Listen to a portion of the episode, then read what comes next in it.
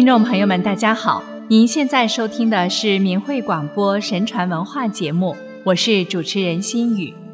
上期节目里，我们给大家讲了庞涓因妒忌孙膑，最终害人害己，兵败身亡的故事。今天的节目中，我们再来讲讲唐朝的李林甫嫉贤妒能，最终身死家灭的事。李林甫的城府极深，人们难以捉摸他的心思。他善于当面奉承，而暗中陷害，从来不露声色。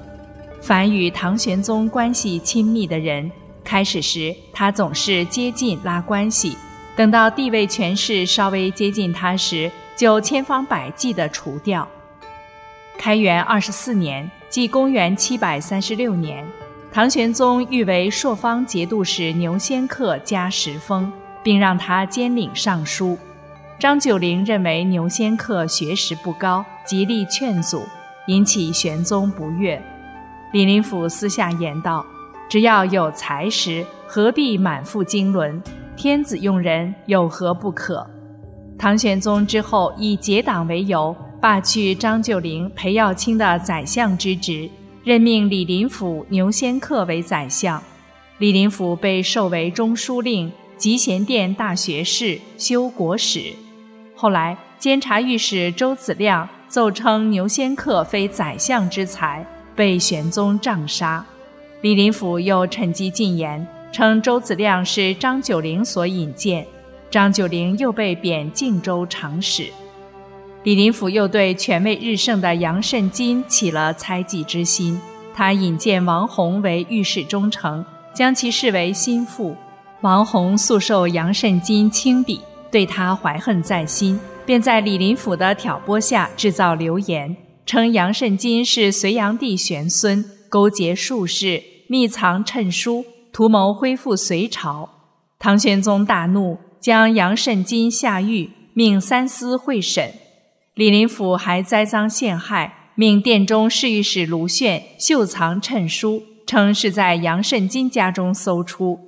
最终，杨慎金被灭族。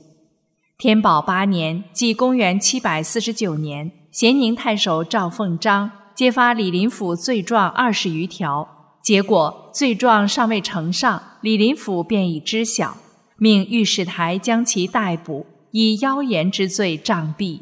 《资治通鉴·唐纪三十一》中记载，李林甫为相，凡财旺功业出己右及为上所厚，是谓将逼己者，必百计去之。犹记文学之事，或养语之善，但以干言而因献之，是谓李林甫口有蜜，腹有剑。这段话的大意是：李林甫担任宰相，对于朝中百官。凡是才能和功业在自己之上，而受到玄宗宠信或官位快要超过自己的人，一定要想方设法除去。尤其记恨由文学才能而进官的士人，他表面和善，言语动听，却在暗中阴谋陷害。世人都称他是口有蜜，腹有剑。唐玄宗曾在勤政楼垂帘观看乐舞。兵部侍郎卢铉以为玄宗已经离去，便扬鞭策马从楼下缓缓而过。他风度翩翩，玄宗赞美不已。李林甫得知，担心卢铉被玄宗重用，便将卢铉的儿子招来，对他道：“你父亲素有名望，岭南道的胶州、广州等地，现在缺乏有能力的官员。陛下有意让你父亲前去。”如果他不肯远赴岭南，肯定会被贬官。我给你出个主意，不如让他到东都洛阳去做太子宾客或太子詹事，这也是亲贵显职。卢铉果然不肯前往岭南，便按照李林甫的建议，主动到洛阳任职。李林甫又恐怕违背众望，便任命他为华州刺史。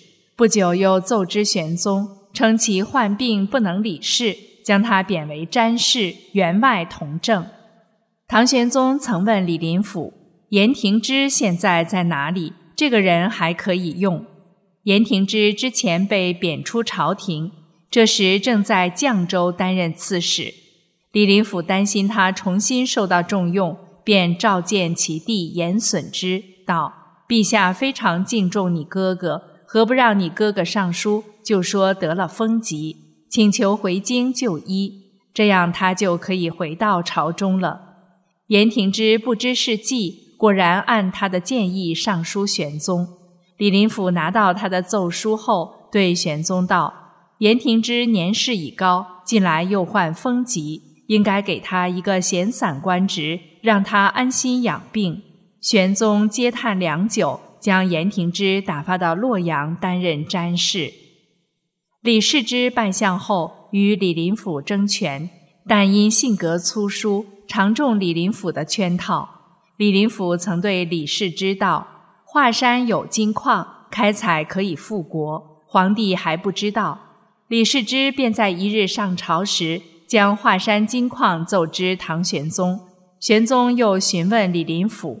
李林甫道：“臣早就知道，但是华山是陛下本命山，乃王气所在，不易开凿，臣便没有提及。”唐玄宗认为李世之虑事不周，恼怒地对他道：“你以后奏事时，要先与李林甫商议，不要自行主张。”李世之从此逐渐被疏远。杨国忠后来得势，李林甫又想借机排挤掉杨国忠。唐玄宗那时更信任杨国忠。李林甫得知，愤愧发病，后来病情加剧，很快就病逝了。天宝十二年，即公元七百五十三年，杨国忠与安禄山合谋，诬告李林甫与叛将阿布斯为父子，同谋造反。安禄山还派阿布斯部落的降将入朝作证。唐玄宗命有司审理，李林甫的女婿杨奇轩担心自己受到牵连，便附和杨国忠出面证实。当时李林甫尚未下葬，被削去官爵，抄没家产，柱子被除名流放岭南、黔中。亲党中则有五十余人被贬。唐玄宗还命人劈开李林甫的棺木，挖出口中含珠。剥下紫金朝服，改用小棺，以庶人之礼安葬。李林甫的嫉贤妒能可以说是做到了极致，因他被贬或者被杀的官员非常多。善有善报，恶有恶报。李林甫的下场真实体现了此言不虚。走到人生尽头的李林甫，可能没有想到，在他人生谢幕的时候会如此凄凉悲惨。真是善恶到头终有报啊！李林甫的妒忌之心、口蜜腹剑，也在中国的史书中留下了恶名。妒忌之心真的是害人不浅啊！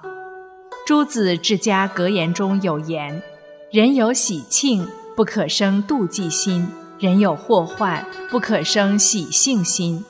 他人有了喜庆的事情，不可有妒忌之心。”他人有了祸患，不可有幸灾乐祸之心；以史为鉴，妒忌之心不可不去，因为以妒忌而生的恶果是很大的。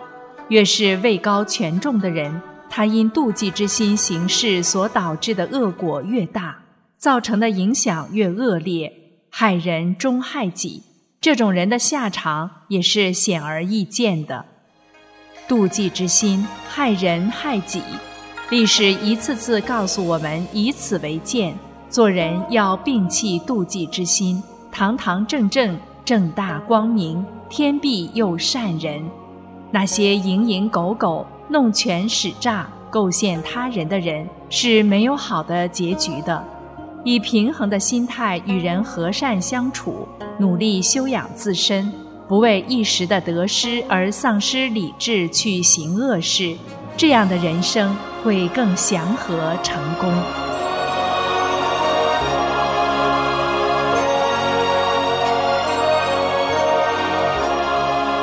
好了，听众朋友，今天的节目又要结束了，心雨感谢您的收听，下次时间再会。